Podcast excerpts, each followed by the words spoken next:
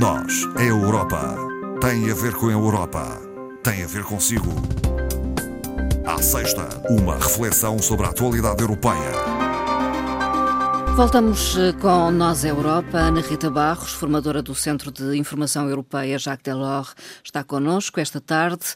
Doutora Ana Rita Barros, muito boa tarde. Muito boa tarde, Ana Marta. Vamos eh, começar por falar de um acordo uh, União Europeia-China negociado durante alguns anos e que finalmente chegou a bom termo, ao que parece. Sim, sim e foi concluído a 30 de dezembro, uh, o último, sem que nos tivéssemos dado muito por isso, não é? Presentes uh, cinco figuras de topo, entre elas o presidente chinês, uh, o presidente do Conselho Europeu, Charles Michel, a presidente da presidência rotativa alemã, a chanceler Merkel, a presidente da Comissão Europeia, logicamente, e o presidente francês, Emmanuel Macron. O acordo pode ser imputado, digamos assim, à presidência ainda uh, da Alemanha? De, uh, da, penso, penso, que totalmente, porque nestes, nestes anos, nestes 13 anos, houve uh, eh, 35 rondas de negociação. E só foi concluído uh, com grande esforço da presidência alemã, sem, sem dúvida, porque pronto, isto não é assim de qualquer forma. Acho que a Alemanha tem muitos interesses, todos nós sabemos, principalmente com a indústria automóvel, que vai ser reforçada uh, neste acordo, mas pronto, enfim, faz o que pôde. Hum. Faça Portugal também o mesmo, não é? Sim. Uh, tentemos vender para a China uh, vinhos, por exemplo, azeite, nem que seja cada chinesa tomar uma, uma colher de chá de, de azeite por dia, temos aqui uma próspera economia. Portanto, o que é que prevê o acordo em linhas gerais? Ou o acordo uh, é um acordo abrangente de investimento. Uh, podemos dizer que já existia um acordo de investimento com a grande parte dos Estados-membros europeus, todos exceto a Irlanda, mas este vai muito além do investimento uh, que, é, que, existia entre os acordos com os diversos Estados-membros. é uma forma de, de demonstrar a força da, da União Europeia e, e prevê uh, o acesso ao mercado, uh, a eliminação de restrições quantitativas uhum. e limites de capital. Ou seja, uh, por exemplo, qualquer chinês que tenha um lugar de topo, portanto, Sim. bastante qualificado, pode vir viver para a Europa durante um prazo máximo de três anos, uhum. ou até pode vir por representar um determinado capital de uma nova uhum. empresa chinesa uh, sediada hum. e, ou com sucursais na, na Europa. Portanto, são estas as grandes alterações. Uh, o, o, acordo visa principalmente o sector automóvel. Uh, claro que define como um sector automóvel com fontes energéticas diferenciadas, também define um privilégio no sector da saúde, e aqui a França ter estado presente na negociação é importante, as comunicações também estão abrangidas e os transportes marítimos uhum. e aéreos. A União Europeia, pós-acordo, eh, indicou, e vamos citar, como o mais ambicioso alguma vez concluído pela China com um país terceiro. Uhum. Eh, já havia acordos com já outros países com ou Estados... Outros, exceto a Irlanda, já Sim. havia. Mas digamos que é uma demonstração também, um interesse na União Europeia uhum. fazer esta, esta convenção antes da presidência dos Estados Unidos tomar posse para demonstrar uh, a força das relações externas europeias. É bem aceito este acordo? Os parlamentares europeus já se manifestaram uh, porque o acordo tem que ser ratificado pelo Parlamento Europeu e alguns já fizeram críticas uh, fundamentalmente Sim. no que se refere aos direitos laborais. Nós conhecemos a existência de sindicatos independentes na China, uh, os campos especiais de trabalho, digamos assim, entre aspas, os centros de educação e formação profissional de Xinjiang, uhum. e, e, são questões que estão na ordem do dia. A Comissão Europeia já veio indicar que o acordo vincula as partes no respeito pelos valores europeus. Uh, e que a China se comprometeu uh, a aceitar as regulamentações da Organização Internacional do Trabalho. Uh, no entanto, não define prazos para essa ratificação pela parte chinesa, veremos o que é que acontece. doutora Ana Rita Barros, uma outra questão tem a ver com o mercado único, está a caminho de prefazer 30 anos e continua a ser fundamental a defesa deste mercado único? é talvez o aspecto mais sensível e visível, mais sentido hum. uh, da, da União Europeia. Uh, e agora esteve na ordem do dia por causa do Brexit, não é? Exato. Uh, da pandemia também e, e, da defesa do Estado de Direito daqueles nossos Estados companheiros, a Hungria hum. e, e, a Polónia. Passa um pouco à margem de, de, do comum de nós, nós dos benefícios não, do mercado único. Sim, nós não sentimos. aliás, costuma-se dizer que os benefícios do mercado único só são notórios quando se perdem. Por exemplo, a Irlanda uh, teve que alterar toda a sua rede energética hum. porque a rede energética passava pela, pelo Reino Unido, então para chegar ao continente europeu, uh, o que dificultava depois em normas de aplicação. Hum. E então, subsidiada, subsidiada pela União Europeia, uh, alterou a sua interligação, passando a ser através da França, hum. exatamente para poder ultrapassar esta questão.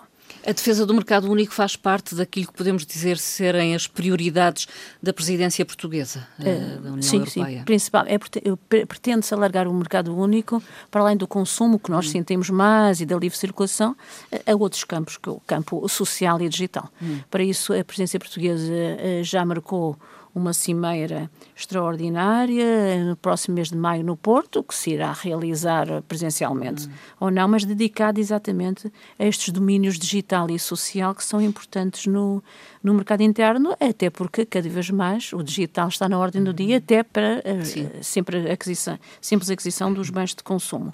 Os dados do mercado interno uh, reforçam que este mercado aumenta o rendimento per capita dos cidadãos europeus, é responsável por cerca de 3,6 milhões de empregos uh, diretos e, e, nós vimos bem o, o, que foi a importância e o impasse das negociações do Brexit, hum. exatamente para, para, defender uma fronteira com a Irlanda do Norte, Sim. a livre circulação aí, ou as cotas pesqueiras uh, das embarcações uh, europeias uh, para fazer frente à concorrência desleal uhum. de, de, das frotas britânicas, não é? Agora é preciso evoluir hum. uh, no mercado único, Sim. extravasando aquilo que nós conhecemos e passando do aspecto económico para outro aspecto, por exemplo, o da saúde, que nós sentimos bem, uhum. uh, ou que estamos a sentir, e que, no, segundo os últimos dados, a questão da, na questão da pandemia, a Alemanha, por exemplo, concedeu ajudas aos seus cidadãos em cerca de 16% da sua riqueza, uhum. a Bélgica em cerca de 12% do seu PIB e Portugal cerca de 8%. Portanto, continua a haver uh, diferenças. Grandes diferenças que é preciso esbater e, e, alargar o mercado único. E fala-se nisso? Uh, Pensa-se nisso? Pensa-se muito, muito seriamente, não é? Hum. É, de facto, um de uma das grandes ganhos da União Europeia, exatamente o mercado único. A Comissão Europeia lança um novo plano migratório temos uh, deixado de ouvir falar nas migrações, uh, mas continua a ser uma questão uh, premente. Sim, mas uma questão não resolvida. e é, não resolvida. E que é, que é extremamente importante. E a Comissão, através do Vice-Presidente, responsável pela agenda migratória, veio dizer que pretende lançar o plano em 2021. Eh, que inclui, eh, entre outras, eh, entre outras perspectivas, um forte controle das fronteiras externas, hum. aumentando o número de efetivos, o número de agentes do Frontex, que é a Polícia de Fronteira, em 10 mil agentes. aliás, o que aconteceu aqui nas Canárias, e que nós já falamos, foi uhum. exatamente uhum. porque a Frontex só tem nas Canárias observadores, não tem agentes efetivos. Portanto, eles vão exatamente para onde é mais fácil. Uhum. A ideia não era ficar nas Canárias, é depois passar para o continente. Uh, a proposta da Comissão inclui um, um sistema integrado de gestão da migração.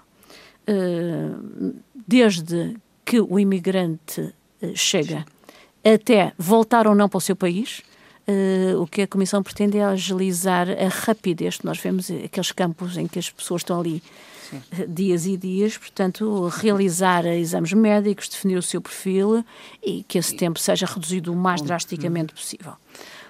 A questão as... das cotas mantém-se ou não? A questão das cotas vão deixar de ser obrigatórias. Uhum. Isso foi o grande problema desde 2016, nunca mais uhum. foi. Com o plano anterior, não é? Não foi, exatamente, nunca mais foi resolvido. Uh, e a Comissão admite que a fixação de cotas obrigatórias vai deixar de existir, dizendo mesmo que às vezes as questões técnicas, mesmo muito bem desenhadas, não são politicamente aplicáveis, não é? Segundo a proposta, não haverá esta obrigatoriedade de receber migrantes, mas o Estado-membro que não queira receber os refugiados paga aos outros. Hum. Uma espécie de tornas de compensação, que são receitas da União Europeia que depois transferirá para os países que queiram receber os migrantes. Uh, esta é uma questão do Mediterrâneo, mas que abarca todos os, os 27 e que tem tido há muitas implicações em termos de posições mais extremistas uh, na Europa, como nós sabemos. Vamos a um outro tema, tem a ver com as vacinas uh, para Covid-19. Há uma das farmacêuticas que pediu autorização para distribuir eh, a vacina Exatamente. na Europa. Portanto, é, é a empresa britânica, a AstraZeneca, que já pediu à Agência Europeia do Medicamento e cuja aprovação deverá ocorrer no próximo dia 29 dia em que uh, reúne o Comitê Científico da, da Agência Europeia. Tem sido uh, agilizado este processo de autorização? Sim, há umas críticas a dizer que tem sido muito rápido, hum. até que, uh, mesmo depois da entidade reguladora aferir a sua segurança, ele é imediatamente aplicado no mercado. Hum. Portanto, é Sim. administrado e de maneira que surgem críticas nesse sentido, mas a agência informou que tem acompanhado todo o processo, desde os ensaios clínicos até aos testes, já durante a fase de testes e de produção. Portanto, desde que seja ratificado, desde que seja aprovado o produto que está em condições de ser aplicado uhum. uh, aos cidadãos e de entrar no mercado. Estas certificações, uh, portanto, como nós sabemos, normalmente longas, neste caso têm sido, têm sido muito rápidas, muito rápidas. Falemos de armazenamento de material médico. Há mais três estados que podem fazê-lo ou que solicitaram tal. Sim, e foi-lhes concedido Sim. essa autorização esta semana. Serão a Bélgica, Países Baixos e a Eslovénia, que vêm se juntar a outros seis Estados. Portanto, há nove locais de, de, armazenamento de material médico. Material médico este que é desde luvas, máscaras, Sim. até aos ventiladores. Hum. Portanto, e que podem ser requisitados pelos Estados-membros. Estados a armazenagem e o transporte é garantida gratuitamente pela União.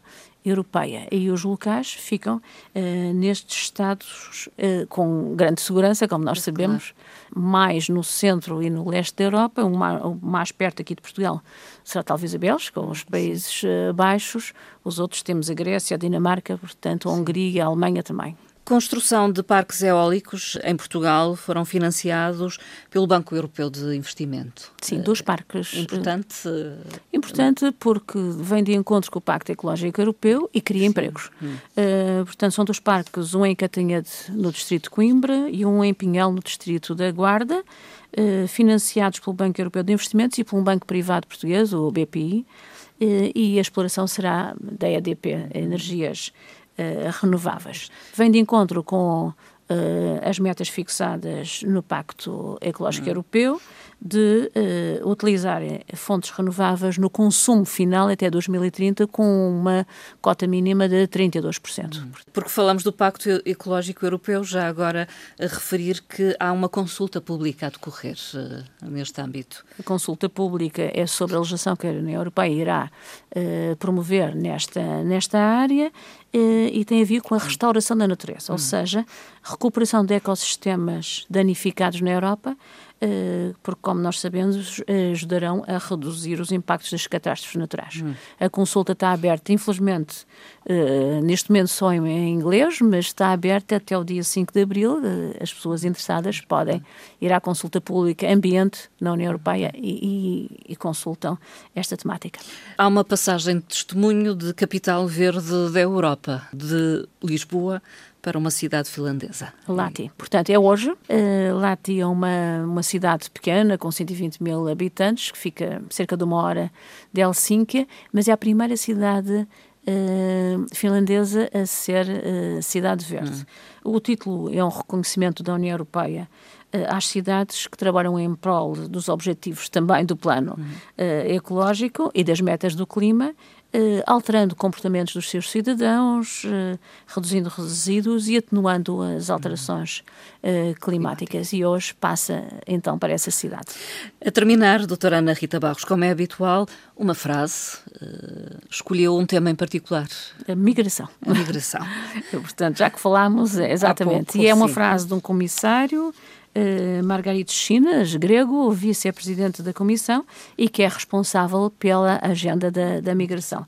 Uh, e, segundo o comissário, uh, afirmou, não é a crise económica ou o aumento das desigualdades que explica o auge dos populismos na Europa, mas o fracasso na gestão da questão migratória. Margarida Chinas. Doutora Ana Rita Barros, muito obrigada uma vez mais. Obrigada, Dona Marta. E até à próxima até conversa. À próxima.